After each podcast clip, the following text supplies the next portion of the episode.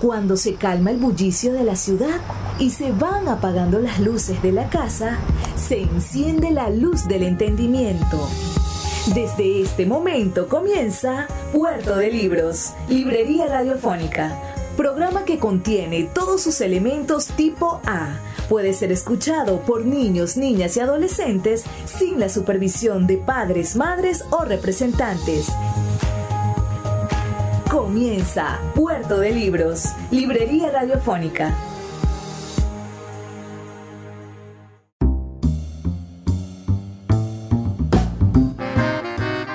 Bienvenidos a Puerto de Libros, Librería Radiofónica, este espacio que hacemos con tantísimo cariño para todos ustedes, de lunes a viernes, de 9 a 10 de la noche y de 10 a 11 en otras emisoras, pero siempre en las noches de Radio Fe y Alegría, el Sistema Nacional de Emisoras 23, emisoras conectadas para llegar a sus hogares, por supuesto, con buenos libros, con excusas maravillosas para el entendimiento y con estas píldoras del conocimiento que nos van a ayudar a transformar un poco nuestra realidad.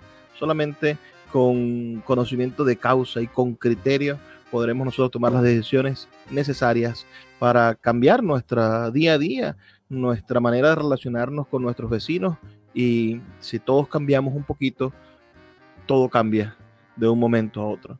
Tenemos nada más y nada menos que un excelente joven actor venezolano, todavía se ve joven. Eh, gracias, gracias. Nuestro, nuestro apreciado Agustín Segnini. Aunque he escuchado que te nombran Segnini, la pronunciación es Segnini, Segnini. Háblame un poco de, cómo pronuncias o te sientes tú identificado con tu nombre y por supuesto a dar un saludo a la audiencia de Puerto de Libros y Librería Radiofónica de la Red Nacional de Emisoras Radio Fe y Alegría. Bueno, muchísimas gracias a toda la gente de Fe y Alegría, a ti y a, tu programa Puerto de Libros por invitarme a, conversar con ustedes y a contarles un poco de, las cosas que estamos haciendo por aquí. Y bueno, pues un, enorme placer, placer. Mira, este, bueno, soy Agustín Segnini o Segnini, de las dos de la manera funciona. Segnini es, el, es la forma correcta en el idioma italiano de pronunciar el apellido porque la S y la G juntas se pronuncian como Eni. Este, lo que pasa, claro, el, apellido pues ya lleva varias generaciones aquí en Venezuela y se ha, digamos que, españolizado y todo el mundo dice, la mayoría de la gente dice Segnini en realidad, este, porque es la manera de leerlo, ¿no? Y esa, y esa, y esa ¿Cómo te sientes tú más cómodo? No, yo sé, las dos, la verdad que cuando viajo y he tenido la oportunidad de estar en Europa y en Italia, pues es muy normal que me digan Segnini y ya, incluso que hay alguna gente que lo pronuncia de la manera este, italiana, o pues como, como, es el origen, ¿no? Pero yo, yo siempre me presento como Agustín Segnini porque, bueno, nací aquí, crecí aquí y, y bueno, es como lo más natural a, pronunciarlo en español para mí.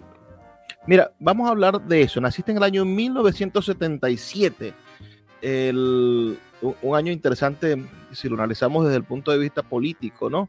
Finalizaba el, el periodo de, Carlos Andrés Pérez, comenzaba el, el periodo de Luis Herrera Camping, ah, se daban cambios políticos en Venezuela, tú no tenías culpa de nada de eso, pero naciste, digamos, del lado de la felicidad es decir, naciste antes del Viernes Negro y te criaste en esa Venezuela de los 80, de donde salían esas muchachas de pelo largo ah, bailando estremecidas, donde estaban nada más y nada menos que reinando hombres como, como eh, los, los, hermanos Di Marzo, tanto Evio como, como Giordano, o teníamos a Franco de Vita uh, mostrando lozanía y ni una arruga en el rostro. ¿Cómo, ¿Cómo fue esa juventud venezolana? ¿Cómo fueron esos, esa niñez en los años 80 y esa adolescencia o, plenitud juvenil en los años 90? ¿Dónde, ¿Dónde te sientes más cómodo en la historia de Venezuela? ¿Cuál fue el momento que más te, te pareció cumbre de esa juventud?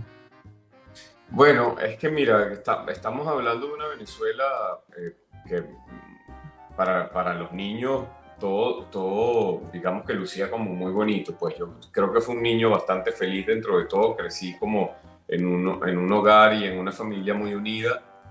Mi familia es, de, es del Táchira, Este, mi familia paterna es, está, es de Caracas y mi familia materna es toda del Táchira. Mi papá se había mudado al, al Táchira cuando se casó con mi mamá y, y, bueno, digamos que, bueno, ellos luego se separaron, toda esta historia, pero, pero al final nosotros nos, eh, yo me crié como entre San Cristóbal, mis primeros años de vida transcurrieron entre San Cristóbal y La Grita, que es el, pueblo de, de, de, mis abuelos y de mi mamá.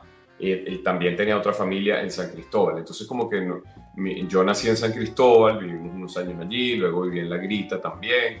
Y luego cuando terminé el colegio me fui a vivir a Mérida. O sea que todos mis primeros años transcurrieron en La Grita y, y tuve mucho, mucho tiempo como tuve la oportunidad de crecer muy como al aire libre porque mis abuelos tenían una finca muy, bonita en La Grita y yo pasaba mucho tiempo allá, mucho tiempo en la finca de mis abuelos. Entonces era como un niño como muy libre en ese sentido, mucha naturaleza, libertad, caballos, animales, vacas, eh, todas esas cosas, ¿no? Y, y, mucha fantasía, porque uno es como que, bueno, los que nacemos así como con este espíritu artístico, pues, pues somos como muy fantasiosos. Entonces crecer como en esas montañas y rodeado de todo ese verde y de, toda esa cosa era como al mismo tiempo muy fantástico, ¿no? Estar como unas praderas ahí donde uno eh, tenía como su primera inspiración y sus primeros ensueños de, cosas que uno... O sea que yo, te, yo imagino, si los psicoanalistas tienen razón, que hay quienes lo ponen en duda, que el momento cumbre para ti es conseguir esa paz, es decir, poder reconectarte con esa infancia de cielos abiertos, de calma, de, de, silencios que nunca están en silencio, pero que uno sabe que son el verdadero silencio. Ah, intentas, imagino, buscarlo siempre. Sí, sí, así es. Siempre uno busca esos espacios de, de, esparcimiento y de paz y de conexión espiritual con, con, esos espacios, ¿no? A mí, me gusta mucho la naturaleza, por supuesto, como a la mayoría de la gente. Y, bueno, sí, son esos espacios precisamente me, me, conectan con eso, ¿no? Con esa infancia, pues, en, su mayoría la recuerdo como una infancia feliz. Pues, ¿Cómo comenzó tu conexión con el arte, Agustín? ¿Quién fue por el teatro, fue por el cine, la telenovela? ¿Qué fue lo que, te atra lo que te atrapó para el mundo del arte? Por el teatro. Yo, digamos que de niño yo era como muy, me, gustaba muchísimo leer, ¿no? Y sobre todo como leer cuentos, historias, todo ese mundo como de Hans Christian Andersen y todas esas historias y, um, leía muchos cuentos, ¿no? Y como era, como muy fantasioso de niño, supongo, y me, y me, encantaba como todo eso. Y bueno, obviamente que en, los, en, esos años 80 de niñez uno veía uno mucha televisión, ¿no? Este, y, mm, y, bueno, supongo que un poco eso me, me fue como generando un mundo interno de, de necesidad de, de, expresión y de, y de, encontrar un camino por allí. Este, mis, mis, primer, mis inicios, mis primeros años fueron, mis primeras experiencias fueron en el teatro, siempre. Es lo que más he hecho en, mi vida, es lo que más, lo que más he trabajado, ¿no? Es como el lugar más cercano para mí. Para mí hice muy poca televisión, he hecho muy poca televisión. Este, y he hecho cine en Venezuela, por supuesto. He hecho alrededor de 12 películas aquí en Venezuela. Este, y en, en, televisión, bueno, digamos que fue una experiencia como distinta porque yo en unos primeros años le tenía como mucho temor. Me gustaba la televisión, pero le tenía como cierto como respeto, temor. Me parecía un mundo como, como complejo, no sé. Yo estaba como más cómodo en el teatro. Y bueno, cuando al fin como comenzó toda esta eh, acercamiento o cuando tuve mis primeros acercamientos a la televisión, pues fue en una época en que ya todo estaba muy complicado para la televisión, ya se habían reducido como todas las producciones, había todo este tema con los canales que ya estaban produciendo muy poco o nada y, y bueno, digamos que no, yo no viví realmente como otros compañeros míos que sí vivieron esa época dorada de la televisión, ¿no? Y pudieron hacer carrera allí este, intensamente. Yo pues digamos que hice algunas cositas, pero no, no, no, no, no tuve una experiencia muy, muy de lleno en la televisión. ¿A qué edad llegas a Caracas? Tenía uh, como los 20 y algo, sí, 22 creo. O sea, habías empezado a hacer teatro en la adolescencia, en Mérida. Sí, sí, pero digamos que yo me, me, me, tomé todo este tema del teatro pues bastante en serio, fue ya viviendo en Caracas, porque fíjate, yo yo comencé en Mérida, este, yo, yo tenía como unas amigas que eran como unas hippies bien divertidas, ya que eran unas eran bailarinas y artistas y tal, y, y, bueno, ellas tenían como unos grupos y tal, digamos que era una movida muy, muy, muy, muy pequeña, pero muy interesante, una cosa como muy hippie. Entonces yo este, comencé como a experimentar cosas con ellas, desde, tanto desde la producción como hacer algunas cosas allá, pero digamos que era, una, era, era algo que yo en ese momento veía más como un hobby, la verdad, me gustaba mucho, pero no, no, no estaba muy seguro si me iba a dedicar a eso en la vida. De hecho, yo estudié Derecho en la Universidad de Los Ángeles. Este, y digamos que esas cosas las hacía un poco como casi escondidas de mi familia, ¿no? Este, ¿sabes? hacíamos como... Era, eras un actor, eras un actor de closet. Sí, un, oculto, no sabían... Sí, no lo sabían mucho. Entonces yo, nada, o sabían que andaba con ellas y tal, pero como que no, no, no, no, me, no era como un camino que yo tuviese como muy claro que iba, que, que iba a tomar, ¿no? Entonces yo estudié Derecho en la Universidad de los Andes y cuando termino y me gradúo, me vengo a trabajar a Caracas porque había como un proyecto este, um, donde me estaba un productor y yo ya había experimentado algunas cosas quizás en, radio, en teatro, en eventos, en media y tal, y me, y me, gustaba mucho la producción, eso sí lo tenía claro. Y me gustaba la actuación también, este, pero bueno, no, como te dije, no me lo empecé a tomar muy en serio, sino un tiempo después. Entonces mm, me vine a Caracas, estuve trabajando y tal. Iba a hacer un posgrado, eh, yo me voy a eh, un eh, seis, siete meses me fui a New Orleans, la, en Louisiana, en Estados Unidos, porque iba a hacer un curso de inglés, un poco con la idea de hacer un posgrado en Derecho. Como he graduado la Universidad de Tulane, tiene como una de las mejores escuelas de Derecho y de posgrados de Derecho, ¿no? Entonces, bueno, me fui un poco con esa idea y me, y me cruzo con un festival eh, importante de teatro que hacen allá todos los años, que es el Festival de Shakespeare, este, que organiza la universidad con, con, organismos culturales y todas esas cosas, que creo que lo hacen en, muchas ciudades, pero este, en este momento lo, eh, estaba ocurriendo allí y pasaba en, en el campus de la universidad. Entonces, claro, yo me entero de todo esto y eh, comienzan en la universidad como a pasar muchas actividades en función del, del festival. Había, eh, había talleres, había este, actividades todos los días, conversatorios, talleres y tal, y me, metí como en un par de talleres, que si de expresión corporal, que si de, eh, de mm, cátedra, tal cosa de Shakespeare, cosas como esa. Y bueno, me empecé a ver todas las obras que estaban en el festival. Y, mm, y, mm, y bueno, estaba como en todo ese proceso. Y bueno, eso me, ese festival fue un poco el que, el que me cambió la vida, pues, porque tuve como la inspiración total viendo todo eso que estaba pasando allí. O sea, eh, fue, eh, es una especie de epifanía encontrarse con Shakespeare. Total, yo siempre que lo cuento digo que fue, fue un poco, fue como súper romántico, yo diría que casi cursi lo que me pasó, porque es demasiado romántico. O sea, yo, imagínate, la noche que yo tomé la decisión, yo fui a ver una, una presentación de una compañía de Nueva York que estaban representando un Hamlet. Entonces era como una versión de Hamlet un poco como futurista y tal. Entonces ellos montaban unas Agustín, vamos a detenernos en la definición, en, el, en, en, el, en, la definición de Hamlet. Vamos a hacer una pausa de dos minutos y ya regresamos para que nos cuentes cómo, cómo llegó esa, ese ser o no ser de Agustín Segnini para decidir que se iba a dedicar por entero al mundo del teatro. Síguenos en arroba Librería Radio.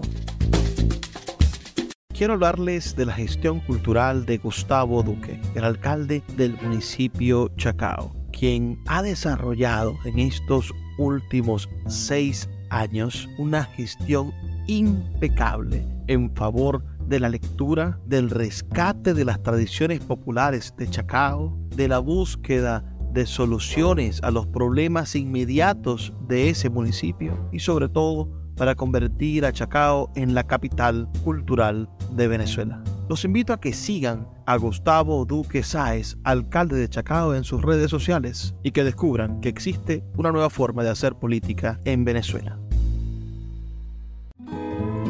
El poeta Luis Peroso Cervantes le acompaña en Puerto de Libros, Librería Radiofónica, por Radio Fe y Alegría, con todas las voces.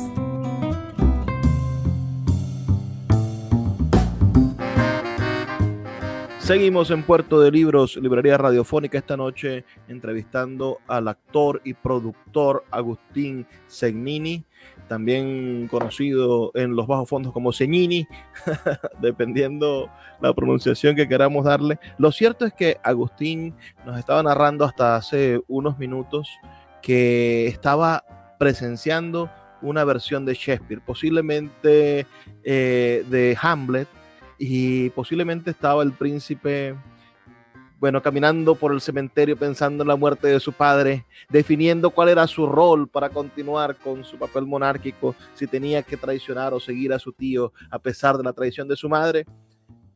Y entonces llegó la luz de la esperanza, el Prometeo y tocó a nuestro querido Agustín y le hizo ver que debía dedicarse al mundo del arte. ¿Por qué fue? Cuéntanos, termina la historia. Disculpa que te haya interrumpido, lo que pasa es que los tiempos en radio son así. Sí, bueno, como les contaba, bueno, estaba en esta, en esta representación de esta compañía neoyorquina viendo esta versión de Hamlet. Este, y bueno, yo, nada, esa noche como que me conecté de una manera muy especial con esa, con esa obra y vi todo lo que estaba pasando y veía a esos actores en escena, subían, se bajaban, pegaban brincos, todo, lo, todo, porque esa es una, una obra maravillosa.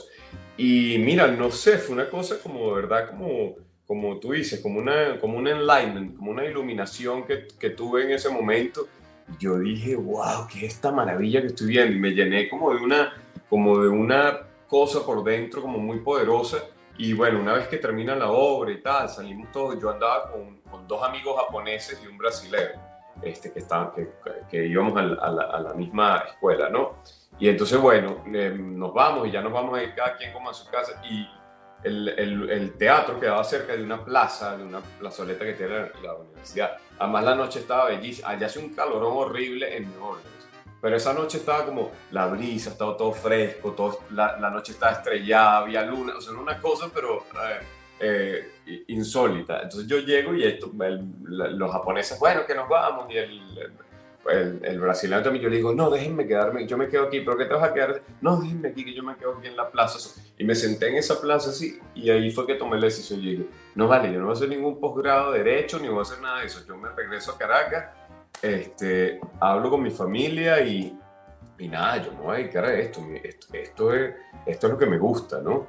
Y tú lo que hiciste fue, y en el mejor modo chisperiano, liberaste a, a, a, a Calibán te liberaste, liberaste, la parte salvaje y artística. Así es, así es, así mismo, así mismo me pasó. Así y dije, bueno, nada, creo que me quedé como un par de meses más en, Estados Unidos y regresé y justamente cuando regresé, pues bueno, nada, mm, volví a Caracas y empecé como a entender cómo era toda la cosa aquí de, del teatro y, y pero estamos hablando del año 1988, 1989, 1990. No, no, estamos hablando de la... Sería como el 2000 más o menos, sí. Ah, ok, estamos hablando, sí, ya eras un, un joven de veintitantos años. Sí, sí, sí, sí, exactamente. Entonces, bueno, ahí fue cuando dije, bueno, nada, yo no, yo no tengo más nada que pensar y voy a, y voy a dedicarme a esto. Y así fue, como, como ese primer año fue como conocer gente, me estaban la estaba, me metí a la escuela de Elia Schneider, este, que, que, tenía una, una, una escuela de, de, actuación muy importante aquí en Caracas en ese momento. Y hice, bueno, estuve estudiando y trabajando con ella. Y, y bueno, así empezó todo, ¿no? Una cosa fue llevando a otra. Eh, te, te, um, comencé a hacer mucho teatro y a trabajar en producción. Y bueno, así fue como un poco todo lo. Todo Mira, de, entonces, te has dedicado sobre todo al teatro en el mundo de la actuación. ¿Qué obras han sido tus favoritas? ¿Qué personajes te han cautivado y has dicho, desde que lo interpreté, algo de ese personaje quedó en mí? Mira, es que yo creo que yo, yo no tengo en realidad como una cosa muy favorita. Hay cosas que no voy a nombrar que, que, luego uno dice como que no, no, no, sabes, siempre a veces hacemos cosas de las que uno no, no queda como muy contento, ¿no? Pero, pero mira, eh, es que he hecho, he hecho muchas obras y, y, la verdad que todas son especiales. He hecho de todo, he hecho drama, he hecho comedia. Eh, hice mucho teatro infantil también en una época que era como una experiencia súper bonita con, con, con, toda la familia Martínez, que son como una institución en, en teatro infantil. y digamos que he trabajado un poco como con todas las agrupaciones, con todo el mundo, y bueno, eso, eso un poco fue el, el, ha, sido como el camino, ¿no? Este, y, sí, mira, es que han, sido muchos personajes, yo no, no, no, tengo ninguno favorito en especial porque todos, todos terminan siendo especiales de alguna manera, porque uno vive un poco a través de ellos y, y eso, y ese ha sido, ¿no? Un poco el, el, el camino. Has vivido entonces los últimos 20 años del mundo teatral caraqueño. ¿Cómo lo sientes? ¿Crees que ha progresado? ¿Crees que ha decaído? Ah, ¿Cómo ves la irrupción del microteatro? Es decir, estamos hablando que en los años 90, años 80, vivíamos una estructura teatral donde todavía, bueno, se llenaban salas de 300 y 400 personas para ver una obra de teatro pero el microteatro llegó para cambiar las cosas, salas de 40 personas, de 50 personas y, el mismo esfuerzo de producción de, de, del actor. ¿Cómo sientes que ha evolucionado el mundo del teatro venezolano en los últimos 20 años?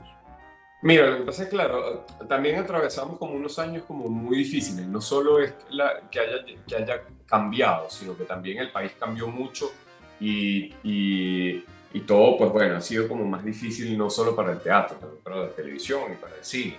Y, y, y creo que sí, o sea, yo creo que esa época dorada de los 80 y 90 no la vivimos nosotros, en realidad, los de nuestra generación, este, donde habían compañías grandes de teatro que eran subsidiadas por, por, organismos eh, del Estado y por empresas privadas. Hoy día no, digamos que cada quien este, de alguna manera, bueno, trata de conseguir patrocinios en, en, organismos internacionales, embajadas, ese tipo de cosas, en la empresa o, la gente intenta montar sus propios proyectos apostando un poco a las cosas de la tequilla.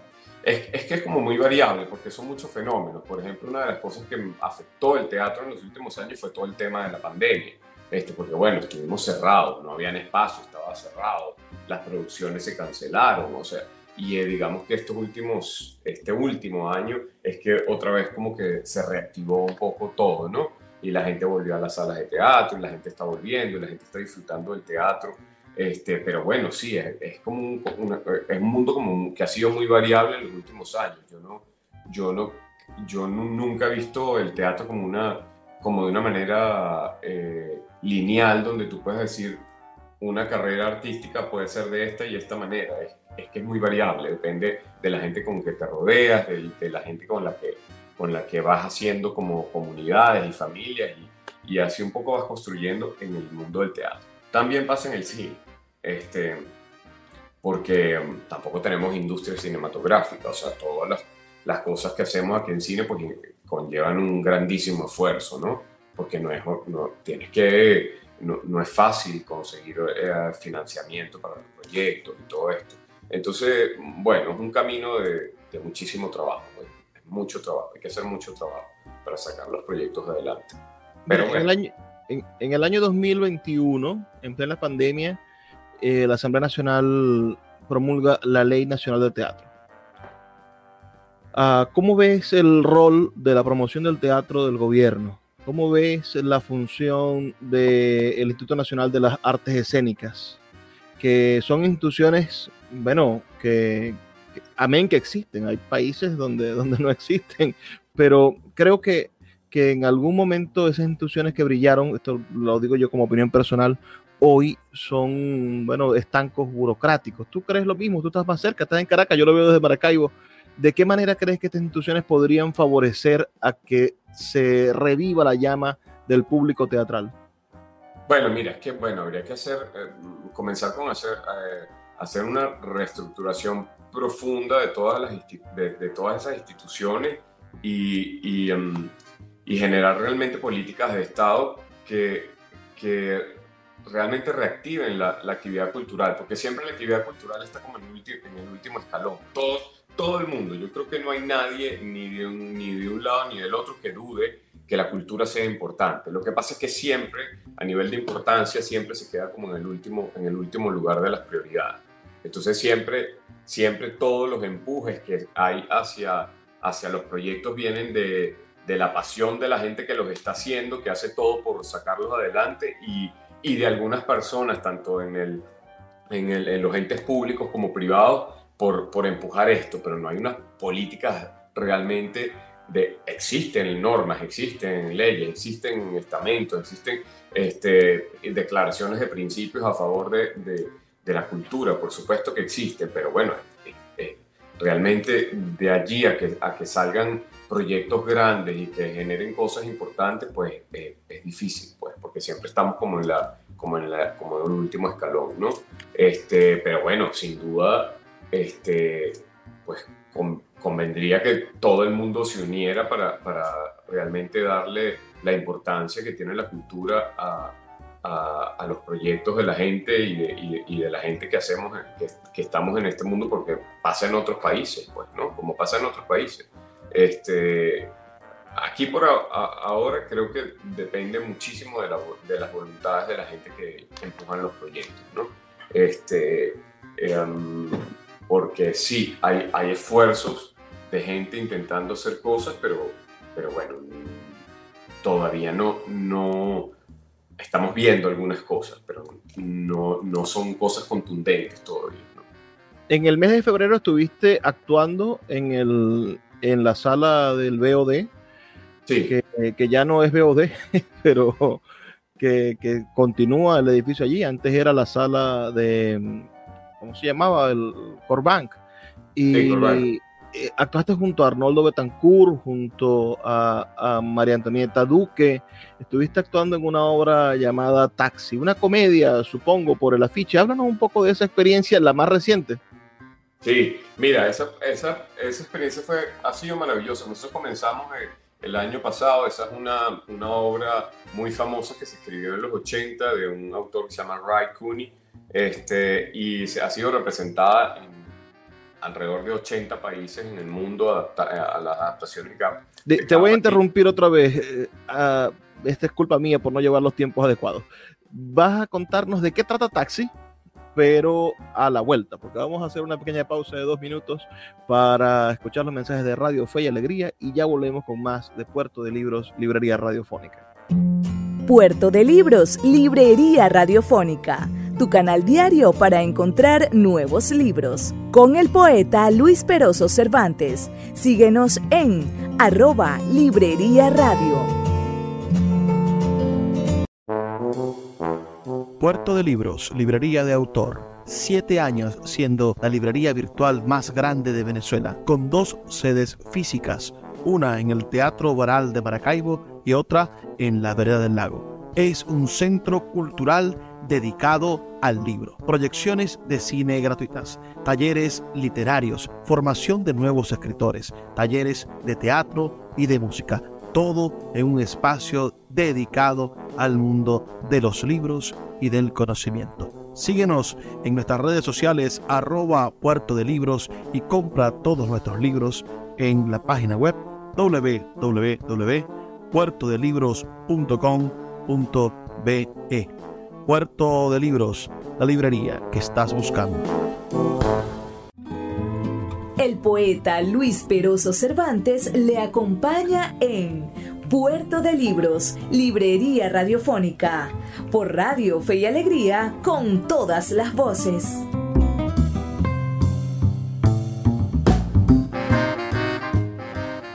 Seguimos en Puerto de Libros, Librería Radiofónica, esta noche conversando con Agustín Nini, que es productor. Ya vamos a hablar de tu etapa de productor, de empresario, de empresario cultural, pero estamos en el momento del actor, del hombre que, bueno, porque es cuando uno siente el aplauso, es como una especie de, de dopamina gigantesca que le permite a uno llevarse una carga de energía para la casa, de la alegría del otro.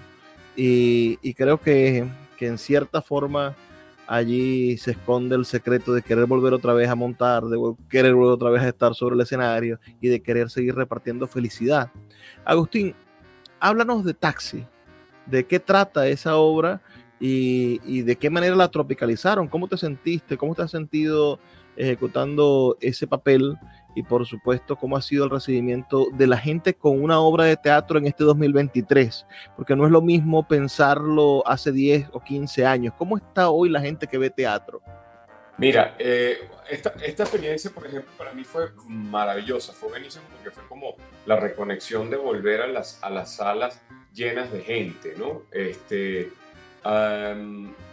nosotros estrenamos el año pasado, en octubre del, del, 22, en esa sala en, en BOD, y bueno, fue maravilloso, porque esa es una obra muy divertida, es una comedia de enredo, Estoy con varios compañeros que son muy queridos por la gente, Sonia Villamizar, Arnoldo Betancourt, María Antonieta Duque, entre otros. Y bueno, digamos que este, eh, es una gente muy querida y, que la gente siempre quiere ver. Entonces, este, pues nada, fue una experiencia, ha sido una experiencia maravillosa. Eh, incluso todavía seguimos, terminamos hace, hace un mes más o menos en el Teatro Trasnocho del BOD, pasamos al Trasnocho Cultural y, terminamos hace como un mes y bueno, vamos a seguir recorriendo el país y haciendo funciones. Ayer, antier mismo tuve una función privada para una empresa y, vamos y, tenemos varias ciudades que vamos a visitar. Este, Margarita, Puerto Ordaz, em, este, vamos a Maracay este 28 de mayo. Y bueno, ha sido maravilloso. Mira, yo tenía rato que no, que no veía un teatro lleno, con funciones agotadas. Y bueno, fue en ese sentido ha sido una super experiencia, ¿no? Encontrarnos otra vez con el público de esa manera, ¿no? Este, sobre todo después de esto que te dije, de, que, sabemos, pues, lo que fue la época de la pandemia, esa época como tan dura, ¿no? Entonces volver a ver un teatro eh, lleno de gente, de aplausos, de, gente haciendo fila para ver la obra, pues, de una taquilla agotada, todo eso eh, eh, ha sido una super experiencia. uno revisa brevemente tus redes sociales, te, como dicen los muchachos de ahora, te estalquea un poquito y consigue unos videos donde sales con Edgar Ramírez, que puede ser sin duda uno de los actores más importantes que tiene el, mundo artístico venezolano. Cuéntanos un poco tu, relación con Edgar y esa amistad, si de alguna manera te ha motivado también a seguir, a seguir en el mundo del teatro. Imagino que ustedes son contemporáneos. Háblanos un poco de eso. Sí, mira, nosotros, Edgar y yo somos primos, somos primos hermanos. Nuestra, nuestras mamás son hermanas y, y además de, bueno, de ser primos hermanos es que nos criamos como hermanos. Pues. nuestras mamás son muy unidas y, y ellas pues, siguen estando muy cerca y muy unidas siempre y cada vez más. Y, y, nosotros nos criamos de la misma manera, nos criamos como, como hermanos y somos hermanos y somos mejores amigos, pues, ¿no? Y, bueno, estamos siempre el uno apoyando al otro, muy pendientes. Y bueno, mi primo, bueno, como todo el mundo sabe, ha tenido una carrera maravillosa. Él, digamos que eh, decidió como abrir sus alas y, y salir a, a, a, buscarse lo que su sueño fuera. Y bueno, lo ha logrado de una manera maravillosa y está haciendo... Es nuestro embajador. Sí, sin duda, sin duda que lo es. Y bueno, he tenido la oportunidad, pues bueno, de estar muy cerca de él, de viajar, de acompañarlo, de ir a estrenos, a premier de, de, películas, a festivales con él y, y, bueno, nada, una cosa pues alucinante ese, ese, ese, universo, ¿no? Este, y, y, sí, sí, sin duda, mi, mi, primo es inspiración para mí y para todos, ¿no? Este, Oscar de León una vez aquí en el Zulia vino a presentar su biografía y me acuerdo yo que regañó a, al Volcán de América, a René Carrullo y a otros músicos que estaban allí y les decía, miren, ustedes tienen que aprender de mí, Oscar de León, bueno, a, a 30, 25 años de distancia de, de, estos músicos que también son muy talentosos. Y les decía, porque ustedes tienen que ser músicos y tienen que dejarle el negocio a los empresarios, decía Oscar de León. Es decir, yo no ando pendiente de nada sino de cantar. En cambio, tú, Argenis, quieres alquilar el sonido, quieres poner la tarima, quieres llevar el camión y poner las luces. Si andas pendiente de eso, nunca vas a dejar estar pendiente de eso y no vas a poder salir a ser un cantante internacional. Eso frente a todo el mundo, habían unas 60 personas, pero me dio pena ajena. Uh, ahora, tú eres también un empresario teatral. Es decir, tú te has montado en el hombro el hecho de decir, bueno, si no hay quien quiera hacer esto o quien tenga la intención de invertir en esto, yo voy a juntar los capitales y vamos a montar esta obra. Yo voy a juntar el capital inicial y vamos a hacer esta, esta película. Yo voy a, voy, yo voy a, no sé si empeñar el carro, digo yo, pensándolo como colocándolo en, en, algo más dramático, ¿no? Pero voy a hacer esto, pase lo que pase, porque tengo el presentimiento de que va a funcionar. ¿Cómo es ser empresario teatral en la Venezuela del siglo XXI? Bueno, mira, eh, eh, somos como unos tercos, pues, ¿no? Básicamente, como una gente muy empeñada y con ganas de hacer esto, no, no, y quizás un poco locos también, ¿no? Este, pero bueno, tiene que ver con la pasión y con las cosas que uno le gustan en la vida. Bueno, quizás uno pudiera estar haciendo otra cosa, otro tipo de negocio, qué sé yo. Este, pero, pero bueno, cuando esto es lo que le gusta a uno, pues como en cualquier, como en cualquier área de la vida, pues todo el mundo hace todo por, por sus sueños y por sacar los proyectos adelante.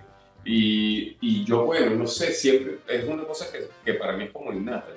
Toda la vida trabajé, o sea, aunque estudié Derecho, siempre estuve trabajando como en, producción de eventos, en producción de proyectos, en actividades culturales, en cosas como que estuvieran conectadas con eso. Entonces, digamos que a mí la producción es una cosa que, que me gusta mucho que compagino perfectamente con, con, la otra pasión que, es actuar y combinarlas, pues me parece bien. Es un esfuerzo doble o triple, sin duda, este, como el ejemplo que me daba. Seguramente a veces uno quisiera, bueno, no es, sí lo hago, pues eh, muchos proyectos donde yo estoy, como en esta obra que Taxi que te, que te dije, yo no tengo nada que ver, si yo, simplemente hago mi personaje en la obra y, está un equipo de producción, una productora que es Sonia Villamizar, que también es actriz de la obra, y ellos son los que se encargan de todo, pero hay proyectos donde, bueno, quien lo saca, saca adelante uno. Entonces, conozco los dos lados, el de estar simplemente como haciendo tu arte de actuar mientras otra gente se ocupa y hay otros donde yo he sido la persona que, que se ocupa de que el proyecto salga adelante. Entonces, bueno, para mí es, una cosa que, pues, no sé si se me da de la mejor manera, pero me gusta y la hago, pues, ¿no? Este, y sí, es muy, es, muy complejo a veces, es muy difícil em, conseguir eh, lo, lo, juntar los presupuestos que se necesitan y para sacar las cosas adelante, pero, pero bueno, es eso, es cuestión de, eso. ¿Cuánto cuesta montar una obra de teatro de cuatro personajes en Venezuela? Es que no, no tiene un precio, porque depende, de la obra y depende de, de, cómo, de qué vuelta decides darle. Puede costar mucho dinero o puede costar muy poco dinero. En general, hoy día cuesta todo mucho dinero aquí en Venezuela. este, pero, pero bueno, va a variar de la, de la puesta de la obra, de la visión del director, de, la, de lo que el, de lo que el, el productor proponga también, ¿no? Este, pero sí, yo, no te puedo decir que haya un número. Mira, una obra de teatro cuesta tanto, porque todas las obras son distintas. El, el, gran, el gran secreto del éxito en el teatro ha sido tener buenos productores. La gente quizás es el más importante en la, en la pirámide de la acción, de la producción, de la producción audiovisual o de la producción artística y la gente al final el productor no se lleva los aplausos, el productor está sentado mirando a los actores, al director triunfar, al, al, al, señor del, de, de, la escenografía salir por un huequito y mostrar la cara y ver a la gente aplaudir feliz. Y el productor tiene como, como aquel otro sentido de la misión cumplida, el deber cumplido. Es decir, lo conseguimos, lo logramos, funcionó, quedó esto en números verdes, eh, no le debemos al del teatro. Ah, ¿Qué productores te han inspirado a seguir ese camino? Es decir, ¿con quién dices tú, bueno, este, este ha sido un gran ejemplo de la producción artística venezolana y creo yo que debería haber una estatua a su nombre? Mira, es que, a ver, aquí, aquí hay gente muy valiosa, pues, que, que, que ha trabajado muchísimo. Por ejemplo, la, eh, la gente del GA80, por ejemplo, son una gente que ha tenido eh, una, una, constancia en el, en el, en, el, en, el, mundo teatral contemporáneo, pues, ¿no? Héctor Manrique a la cabeza de esa agrupación, él, bueno, él también eh, hace doble función, él es, o triple, porque él es productor, es, actor, es director de sus propios espectáculos, en unos dirige, en otros produce, en otros actúa, en otros hace todo, en otros solo todo, pero, pero bueno, es como un ejemplo de, de constancia. Hay mucha gente, por ejemplo, Mimi Lazo y, Luis Fernández, que ahora no están en el país, pero sí, gente que ha trabajado durísimo, Jorgita Rodríguez, entre otros, ¿no? Que, que, que, han hecho mucho trabajo. Este, esta chica que eh, se, me olvida el nombre en este momento, qué pena, no me está escuchando, la, la productora, la dueña de Class Producciones, que hace estas grandes producciones musicales como los, el musical de Los Miserables y que ha hecho tanto, tantos uh, musicales aquí en Venezuela, ¿no? Ella es una, una dura de trabajo de la producción, ¿eh? porque mm, lograr esos proyectos de, de, esa magnitud, este, bueno, es un trabajo, un detrás gigante, ¿no? Y son producciones impecables, o sea, las, las cosas de ella han sido impresionante lo que, lo que ha logrado. Estamos escuchando la voz de Agustín Segnini, Segnini eh, quien es actor, productor y hace que converjan ambas funciones en la película La chica del alquiler, de la cual vamos a hablar en el siguiente segmento, ya nuestro último segmento, pero el más importante porque ahí estamos hablando de una obra en la cual se unen las dos pasiones de nuestro invitado. Una pequeña pausa y ya volvemos con más de Puerto de Libros, Librería Radiofónica. Escuchas Puerto de Libros con el poeta Luis Peroso Cervantes Síguenos en Twitter e Instagram como arroba Librería Radio. Sultana del Lago Editores es una empresa zuliana de servicios editoriales. Nuestro catálogo tiene más de 100 títulos de autores nacionales e internacionales. Además, somos la única editorial que presta servicios de impresión bajo demanda en Maracaibo. No necesitas invertir en grandes tirajes. Tus lectores pedirán tu libro, nosotros lo imprimiremos y tú obtendrás regalías. Por ello, también editamos internacionalmente en Amazon y Google Play Books. Conoce más en nuestra nueva página web www.sultanadelago.com o siguiéndonos en Instagram como arroba sultana del lago. Poeta Luis Peroso Cervantes le acompaña en Puerto de Libros, Librería Radiofónica, por Radio Fe y Alegría, con todas las voces.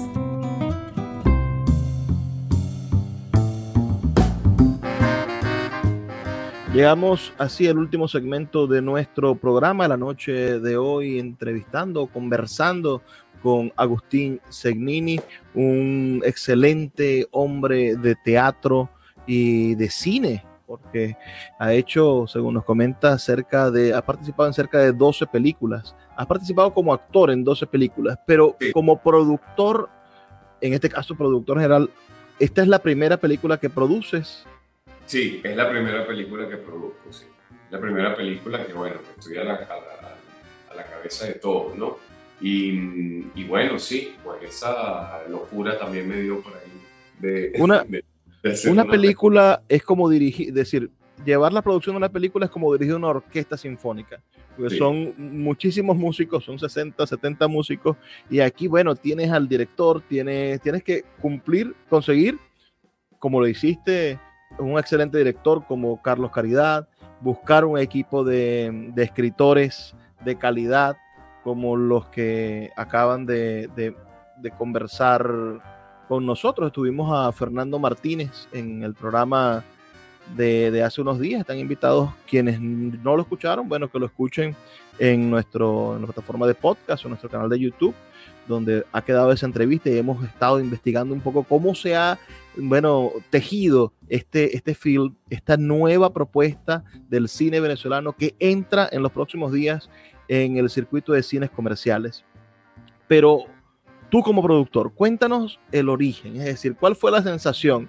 ¿Dónde está el, el, Calibán? Calibán te tocó, te removió y te dijo, bueno, Agustín, ahora toca hacer una película. ¿Dónde, dónde nació la chica del alquiler? ¿Qué te motivó a iniciar esta empresa, a apostarlo todo? Y hoy, bueno, allá a las puertas del estreno, que, que habla muy bien de ti, de tu constancia y del, apoyo y de la forma en la que has logrado construir un aporte a la cultura venezolana, que te agradecemos. Pero ¿cómo comenzó todo esto? Mira, eh, a ver, yo desde hace tiempo tenía como ganas de hacerlo, ¿no? Pero siempre daba como un poco de miedo la, la, situación del país como tan inestable en muchos sentidos que da como miedo lanzarse. Pero dije, bueno, este año, eh, el año pasado dije, bueno, nada, voy a, voy a lanzarlo. Tenía Fernando Martínez, me ha propuesto esta idea junto con, junto con Daniel Alfonso de, de, este, de esta historia que tenían, que era una comedia, y yo tenía un poco ganas de hacer algo este, pues, fresco, ligero, algo que, algo que, que, nos diera como un poquito de frescor, ¿no? Veníamos como de, de, momentos muy difíciles después de la pandemia y dije, bueno, vamos a, a, meternos en, este, en esto a ver qué pasa, vamos a intentar. Entonces, pues bueno, leí el guion que me, que me propusieron, ajustamos algunas cosas y yo dije, bueno, vamos, vamos a hacerlo, ¿no? Y y, no se me ocurrió que la mejor persona que podía hacer esto pues era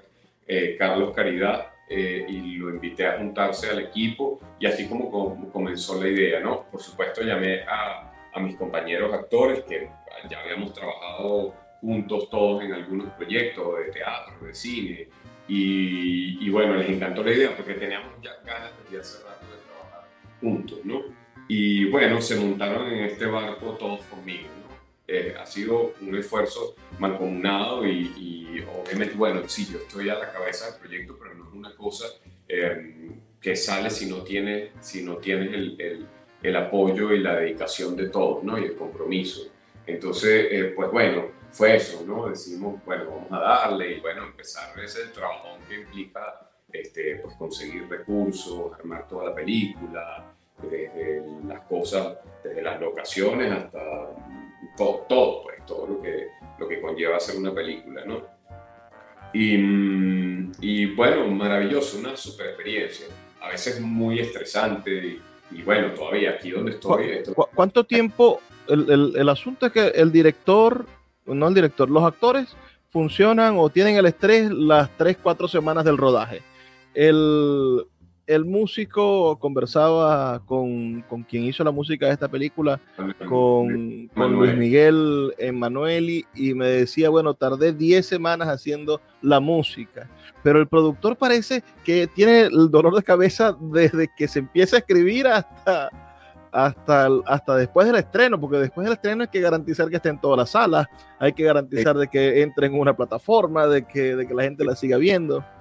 sí, sí, hay muchísimo trabajo por hacer. Esto apenas es como una parte del camino, todo el proceso de producción.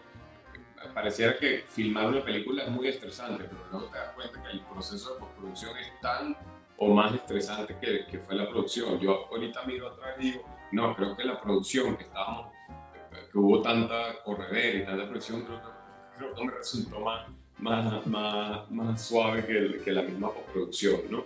Este, y bueno, todavía estamos corriendo, aquí estamos, aquí estamos, justamente me están esperando Grace y Patricia porque estamos organizando todo lo de la premiere y, y, lo de la rueda de prensa que va a ser el 25 de mayo y el 30 la, la premiere este, de la película y el primero de junio ya sale a las salas. Este, pero bueno, maravilloso, es como una, es como una adrenalina así que loco que no para, pues, ¿no? Esta es una película que no recibió financiamiento público. No. Esto en Latinoamérica es increíble, es decir, todas las películas que se hacen en Latinoamérica, hasta en Europa, es decir, hablamos del cine francés, hablemos del cine italiano, todas las películas tienen de algún modo financiamiento público. Hoy se demuestra que cuando se quiere, se puede hacer la chica del alquiler hoy le dice al cine venezolano, hay locos como Calibán sueltos que con el espíritu de Shakespeare han dicho, bueno, si todos dicen que no, yo digo que sí, se puede hacer. Ha roto el récord de ser el tráiler más visto en las plataformas de los cines. Es decir, estamos en presencia de una película que todo pronostica que te va a seguir dando dolores de cabeza unos cuantos años. Háblanos del resultado. Ya la viste. Nadie, bueno, muy poca gente la viste. Ya tú la viste. ¿Qué sentiste cuando la viste terminada, Agustín? Dinos. Bueno, es que es muy emocionante. Son como muchas emociones encontradas, claro. Este, pues nada, pues muy satisfecho, muy contento, muy contento con lo, con lo que logramos. Obviamente uno a veces siempre quiere, hubiese hecho esto mejor así o hubiese hecho Ah, pero cuando ves el resultado del trabajo de todo el mundo y cuando ves todo eso allí, pues que después de tanta cosa, pues lo lograste, pues, pues nada, es una, es una, es una cosa que no, hay manera como de describirlo. Y bueno, lo que falta, pues, porque todavía estamos, estamos ajustando, mañana tenemos una prueba, tenemos, Y, ya cerca de estrenar en las salas, pues bueno, como que aumenta el estrés, la adrenalina, los nervios, la emoción, ¿no? Y, bueno, es un camino de mucho trabajo, pero también de, muchísima satisfacción y, y, además, bueno, las ganas de seguir haciéndolo y de, y de, y de que, de que este comienzo para mí y para otros, pues sean las puertas para mí y para muchos de hacer muchas más cosas, porque tengo otros proyectos y quiero seguir haciéndolo. No, no, no, no es como, a mucha gente dice, no, primera y última película que hago, no, yo quiero hacer, yo por mí empiezo otra mañana mismo. Yo, yo, yo quiero hacer una, una, acotación que quede escrita para, para, para los historiadores. Si Agustín triunfa en esta película, podemos estar seguros de que va a comenzar una nueva era del cine venezolano.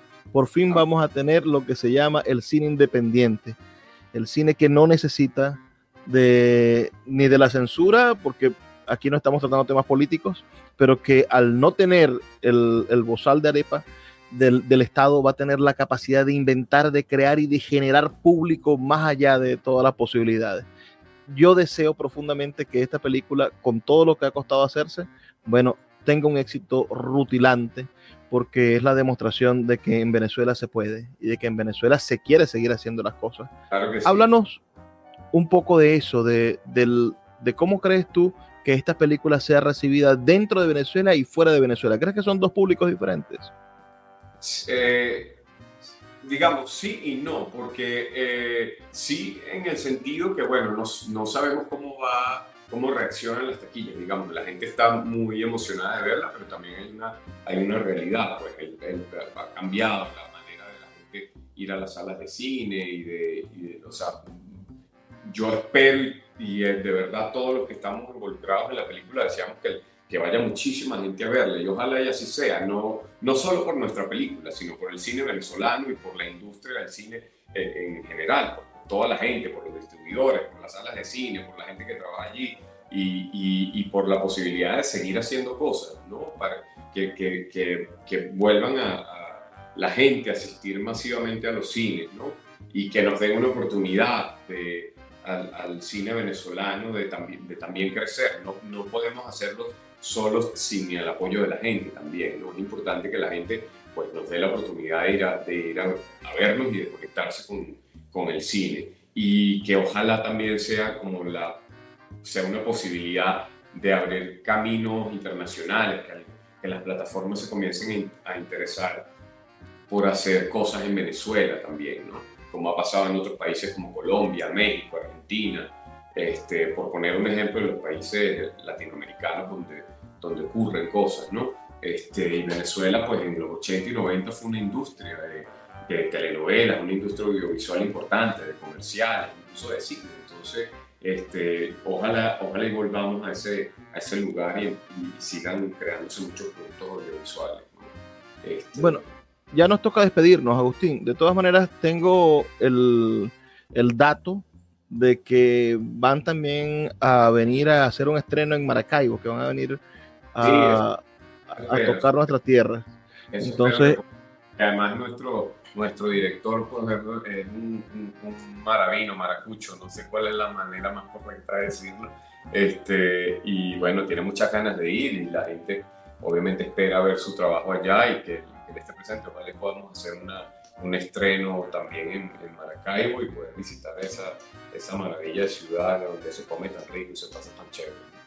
Me gustaría en algún momento entrevistar a los protagonistas, que son tipos maravillosos, a Daniela, a Luis Olavarrieta, a, que en ese sentido creo que, que hiciste un staff, conseguiste con tus compañeros, con tus amigos, un staff maravilloso para este experimento genial de la película 100% independiente. Entonces, ya es hora de despedirnos, tenemos quizás nos quedaron algunos temas en el tintero, hablar sobre el cine venezolano en el futuro, hablar sobre los premios, sobre cómo entrar a, los festivales, ya nos dirás. Pero estoy agradecido de verdad por lo que estás haciendo y espero que continúes así. Y para que cualquier persona pueda, de los que nos están escuchando, pueda apoyarnos, danos las fechas de los estrenos y dinos en qué cines o en qué, en qué cines se va a encontrar la película. Sí, mira, va a estar en, todas las cadenas de, cine del país, en todos los cines comerciales, por supuesto, este, eh, a partir del primero de junio. A partir del jueves primero de junio vamos a estar en los cines.